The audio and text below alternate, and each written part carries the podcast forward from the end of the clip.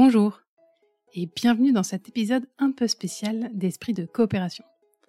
Je suis Claire Giraudet, facilitatrice en intelligence collective et depuis plus d'un an, je vous ai emmené chaque mois ou presque à la rencontre de personnes inspirantes qui vivent ou font vivre la coopération dans un ou plusieurs collectifs. Cet épisode vient conclure une première série de 13 épisodes. L'heure de faire un bilan du coup, de vous présenter mes intentions pour la seconde série ou seconde saison, comme vous voulez, et de solliciter votre avis. Avant de démarrer euh, ce bilan, je voulais tout d'abord vous adresser un grand merci à vous tous euh, et toutes qui avez écouté un ou peut-être plusieurs, même peut-être voir tous les épisodes.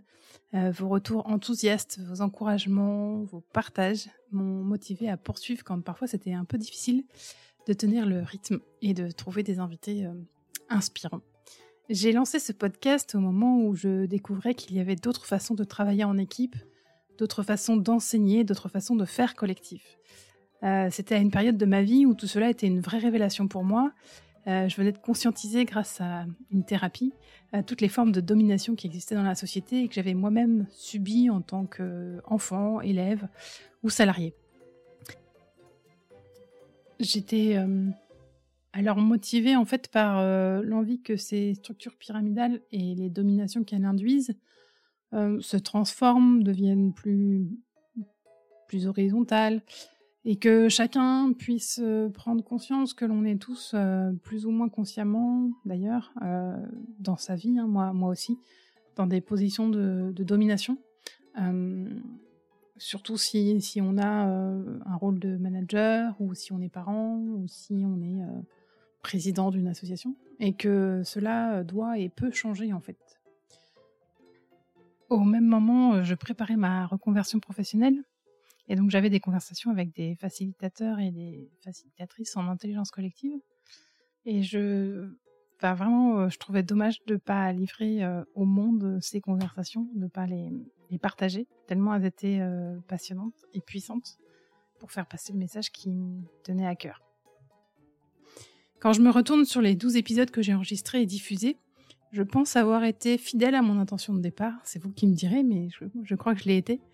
Euh, on a parlé coopération sous plein d'angles différents qui peuvent servir dans la vie professionnelle, mais aussi dans la vie personnelle et dans la vie de nos, collectifs. Et avec euh, mes invités, j'espère avoir contribué à semer des graines de coopération euh, là où vous êtes, dans vos vies professionnelles ou personnelles.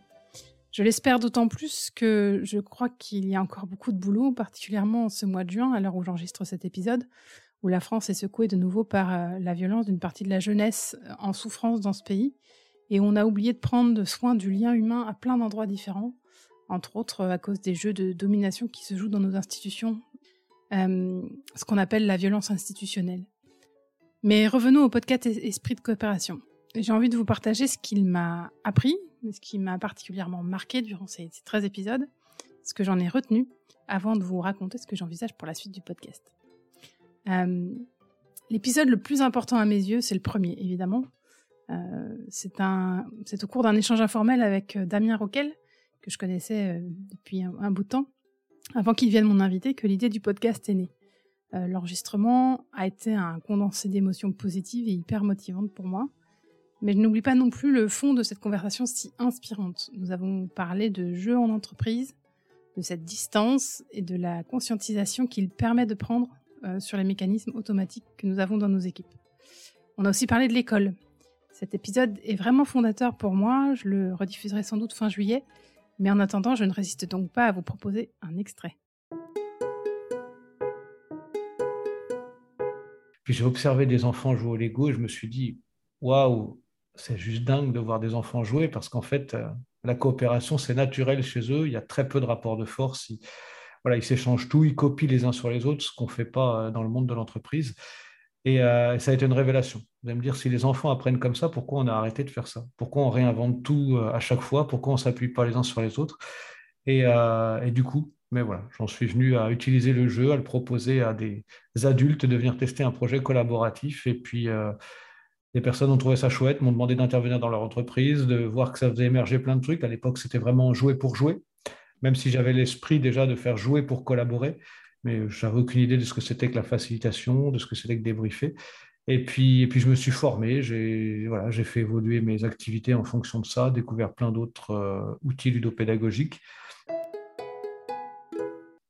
Quel retour te font les, toi, les équipes, du coup, quand, euh, quand tu fais justement des ateliers collaboratifs? Tu parlais de feedback tout à l'heure. C'est quoi un peu ce qui ressort euh, après coup Dans les grandes idées, hein, j'imagine que chaque cas client est différent, mais si, tu avais des grandes tendances à nous partager de retour?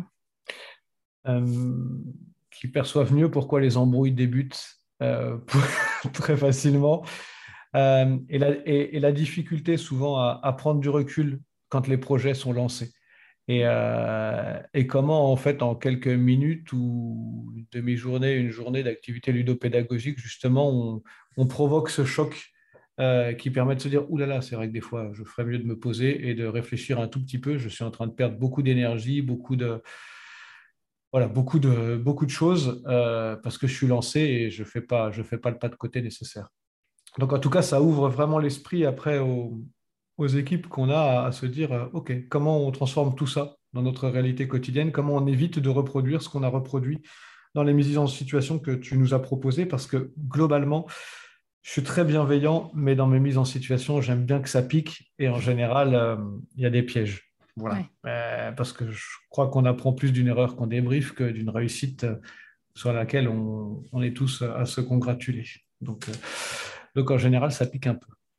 Et j'ai beau très souvent dire aux, gens et à mes clients ou aux prospects, en tout cas, passer un bon moment. Et c'est pas parce que j'utilise des jeux que vous allez passer un, moment ludique, en fait. Enfin, ludique si, mais un moment agréable. Parce que oui, après, suivant les problématiques que vous rencontrez, j'ai en tête un, atelier euh, qui s'appelle le labyrinthe. Les gens me disent tous ouais, super, collaborer, résoudre des problématiques ensemble, on sait bien faire. Et en général, euh, bon voilà, le labyrinthe euh, démontre que c'est loin d'être simple. Et, les gens me disent, ah, je ne pensais pas qu'on pouvait être dans cet état-là avec un jeu. Et si un jeu, c'est pas forcément que drôle. Voilà, ça sert aussi à faciliter les apprentissages et ils ne sont pas tous simples. Voilà. Mm, mm c'est pour ça, c'est ce qu'on appelle les serious games, c'est-à-dire que ça, derrière, il y a une base, euh, il y a un objectif d'apprentissage et, de, et de progression. Quoi. Exactement. Donc pour ça, ben, à un moment, euh, il, faut bien amener le groupe à, se confronter entre guillemets à ses propres euh, croyances limitantes, ses propres erreurs, etc., pour progresser. En tout cas, c'est pour ça que moi je viens. Donc, donc c'est pas toujours drôle.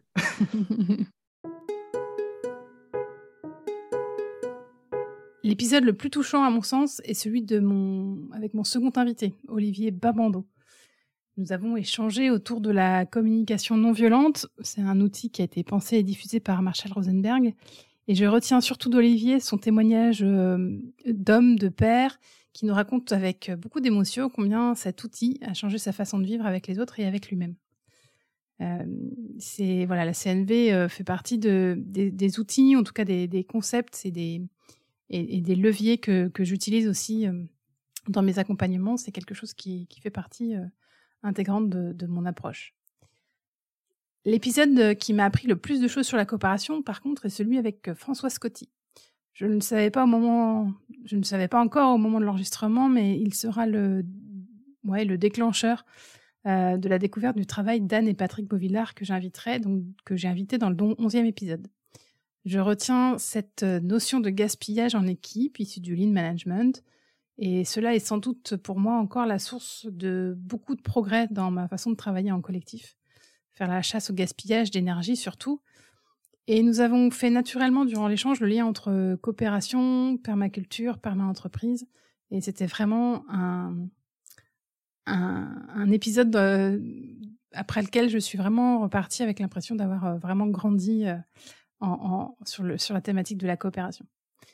Euh, l'épisode où j'ai dû le faire le plus euh, preuve d'audace, et sans doute l'épisode que j'ai préparé le plus rapidement, étonnamment, euh, ça a été celui avec Jean-Édouard Grézy.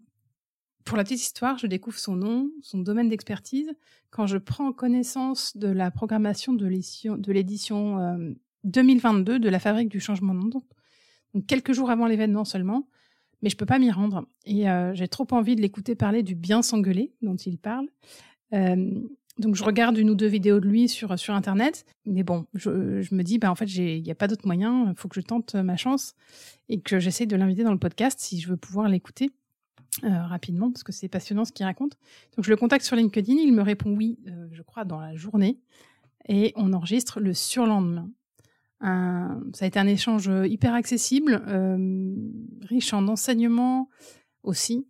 Et du coup, bah, pareil, j'ai envie de vous proposer un extrait pour comprendre la différence entre violence et conflit, je pense qu'il faut travailler davantage sur l'escalade du conflit. C'est-à-dire que effectivement, euh, le conflit peut être défini dans une, dans une première euh, acception euh, très, très simple, comme un blocage dans une prise de décision, tout simplement. C'est-à-dire qu'un refus d'intégrer l'autre dans son équation personnelle, c'est-à-dire de, le fait de ne pas être en capacité d'entendre ses besoins, euh, et donc de vouloir euh, imposer son choix, ses vues, euh, sans, sans, sans, sans, discussion possible.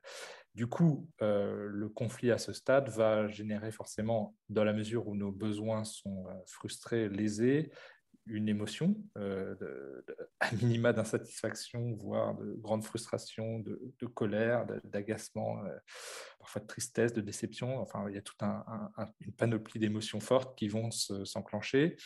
Et le danger, c'est d'en arriver à une euh, dimension presque psychotique, c'est-à-dire considérer que le problème, c'est l'autre, et que supprimer l'autre, c'est supprimer le problème d'une certaine manière. Et à partir du moment où on en arrive à cette idée, effectivement, on peut se rapprocher de cette notion de violence.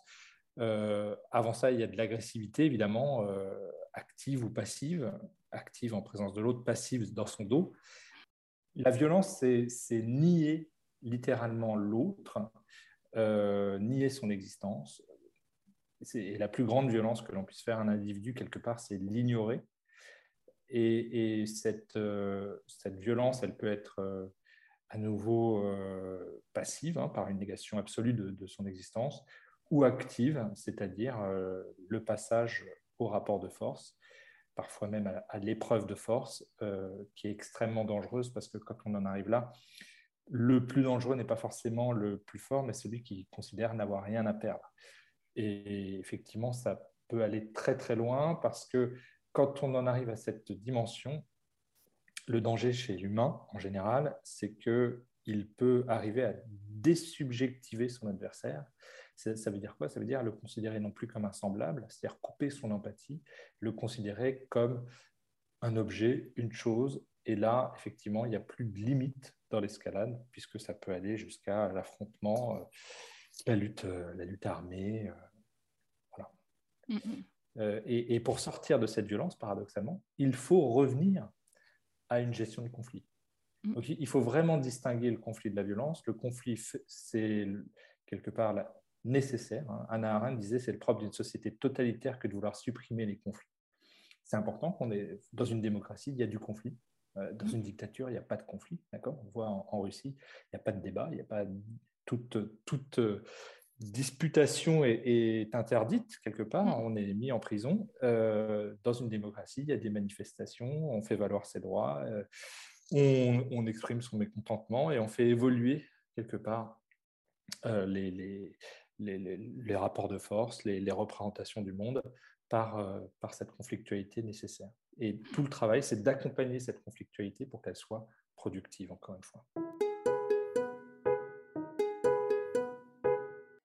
Je ne peux pas parler euh, esprit de coopération sans vous parler de l'épisode qui a été pour moi euh, le plus coopératif.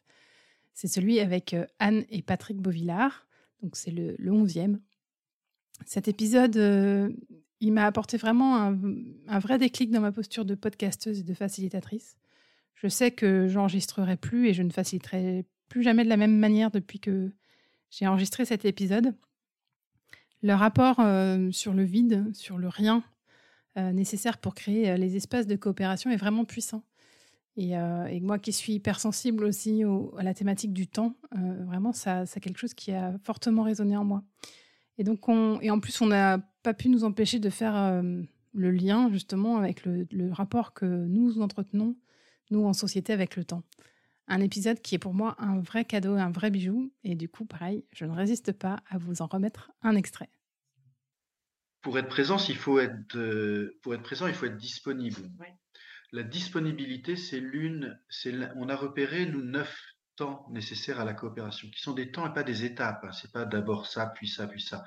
Non, c'est neuf temps. Le processus il se nourrit de, de, moments qui ont des intentions différentes euh, et qui ont des que l'on va construire de manière euh, différente, qui ont une couleur différente, un usage, etc. L'un de ces neuf temps, c'est la disponibilité. Sans disponibilité, il n'y aura pas coopération, puisque sans disponibilité, c'est-à-dire sans vide, sans espace vide, que l'on va pouvoir remplir grâce à notre capacité à, coopérer ensemble. Hein. C'est là qu'on crée. C'est quand il y a du vide. S'il n'y a pas de vide, il n'y a jamais de création. Il n'y a pas d'innovation dans les environnements qui n'ont pas de vide et pas de disponibilité. Donc, mais le faire, puisque tu disais faire et être, euh, il y a plein de gens qui s'épuisent à faire et ils font tellement qu'il n'y a jamais cet espace de vide qui leur permet la disponibilité. Peut-être la première étape qu'on pourrait leur faire, leur donner, leur premier conseil qu'on pourrait leur donner, c'est de dire arrêtez un instant de faire et regardez-vous faire. Se regarder faire, c'est déjà agir. Mmh. C'est déjà euh, se mettre dans une position où on se dit ah peut-être que je pourrais faire autrement. Peut-être que je pourrais voir, ben, voir des choses que je n'ai pas vues, etc., etc. Donc euh, la question de la présence, euh, de la disponibilité, elle est centrale et elle nous renvoie à un drame euh, absolu aujourd'hui qui est que on, supprime les temps de vide et on pense que les temps de vide sont inutiles. Or, les temps de vide sont les temps de création. La, vie, la vie n'existe que par le vide. Hein. Et on dit souvent d'ailleurs que la nature a horreur du vide. en, fait, elle va l'occuper ce vide. Mais s'il n'y a pas de vide, il n'y a pas de nature. C'est une pratique que l'on a. Je ne suis pas en train de dire qu'il faudrait que toutes les réunions soient sans agenda. Mais il est très intéressant dans un collectif d'avoir des réunions sans agenda. Nous, on pratique ça énormément et on a beaucoup de gens qui ont suivi nos travaux et, qui s'en inspirent et qui reviennent vers nous en témoignant du caractère incroyablement fécond qu'a le fait de parfois réunir le collectif sans agenda.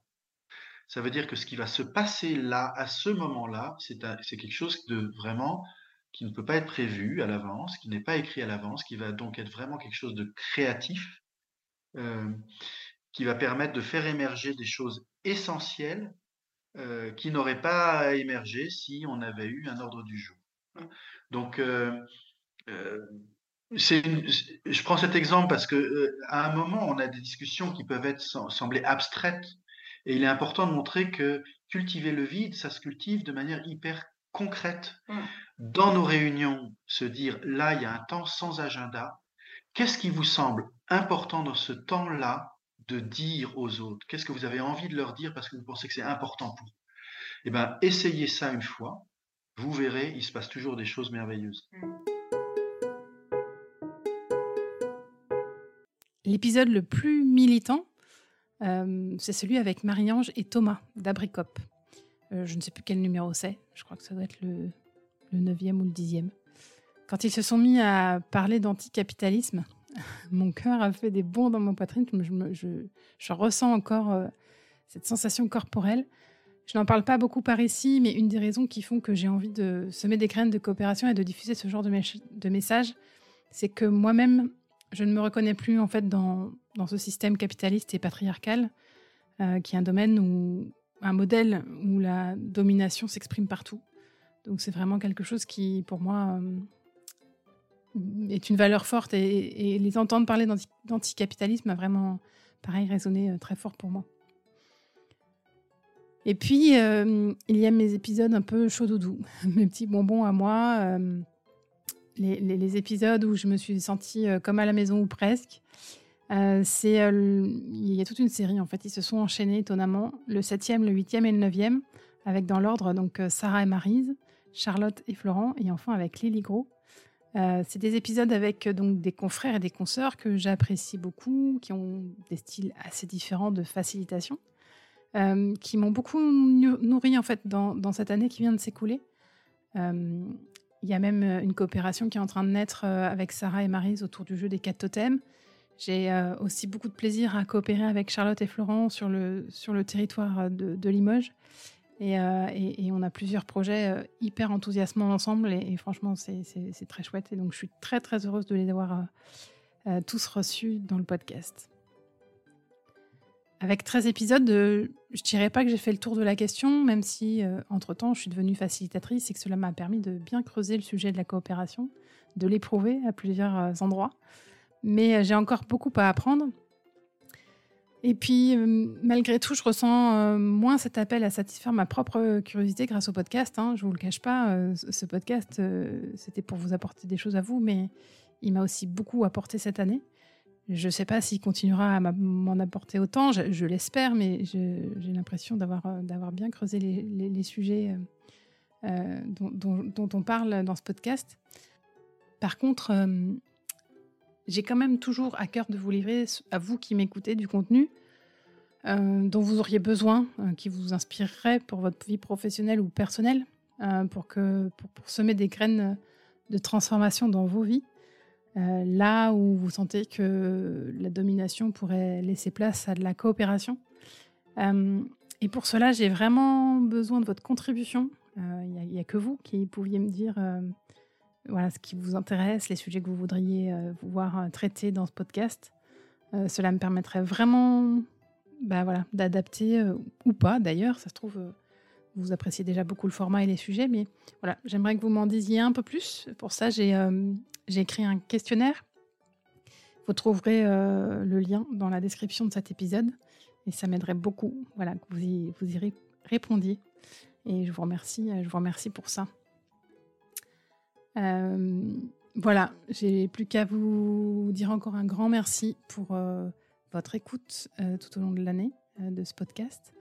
je vais rediffuser là durant l'été quelques, quelques épisodes les plus.